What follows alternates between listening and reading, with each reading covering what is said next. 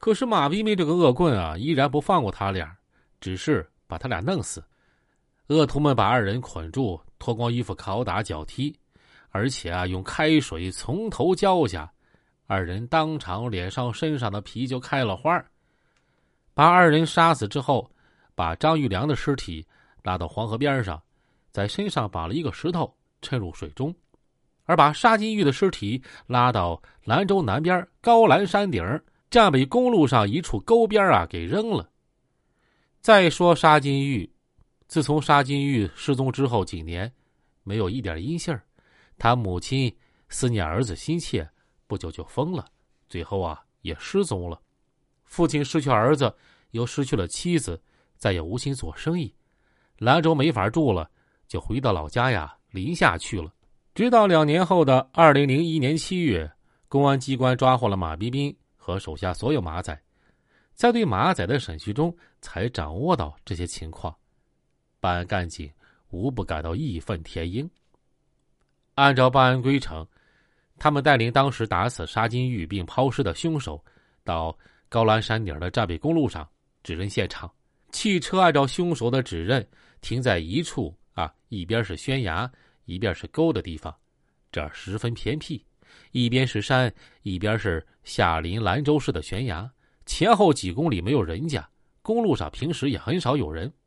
车一停下，干警们押着凶手，刚一下车，一个五十岁左右的中年人主动走上来问：“你们是公安局的吧？”“啊，对呀。”干警们为了办案保密，穿的都是便服。“那你们是找沙金玉的吧？”这个男子继续问：“啊？”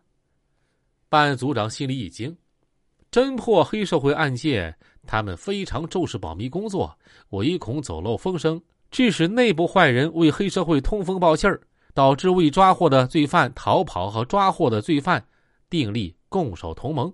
他们自信，自从半年前在侦破李杰团伙案后，逮捕处理了几个李杰打入公安内部人员。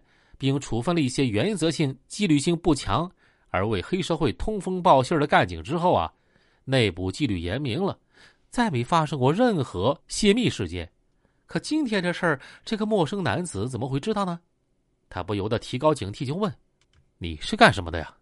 这一问，使陌生男子更加证实了自己的判断，又喜又悲的说：“没错，你们就是要找沙金玉。”我是沙金玉的爸爸呀，这么说，沙金玉真的死了，他真的被埋在这儿了。组长见保不住密了，就如实告诉他说：“呀，是啊，我们来看现场，找他的尸体。可是你怎么知道的呀？”这组长啊，更加疑惑了。我儿子四天前夜里给我托了一个梦，他说他被人害死了。他说他死得很冤，死得很惨，被人打死埋在这儿，并说头两天你们要来找他，他的冤屈要深了。我第二天一早就从临夏坐班车到了兰州，上到高兰山等你们。第一天你们没来，昨天我又等了一天，你们还是没来。可我坚信我儿子告诉我的肯定是真的。他把地方说的很具体，他说他很冤。所以我决定天天来，一定会等到你们。你们真的来了。办案干警一听，更感惊奇了。而杀害沙金玉的凶手听了这话，早已经吓得面如土色了。干警们费了一番周折，在前边山边上的村子里调查，很快有了结果。村里人第二天有人发现了尸体，报给村干部。村干部又报给派出所乡民政啊，等了几天见没人找，又没有通报，以为是冻死的流浪汉，就在抛尸的地方啊就近掩埋了。挖开坟墓之日，离沙金玉被杀害已经过去五年多了。办案干警指认现场的凶手，村干部都陷入沉思。这可真是啊，要想人不知，除非己莫为。这帮歹徒们。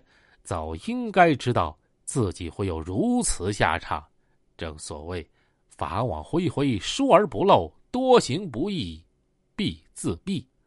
好了，各位听友，关于兰州李氏黑帮覆灭记啊，咱们演播完了，请继续收听啊下面的节目。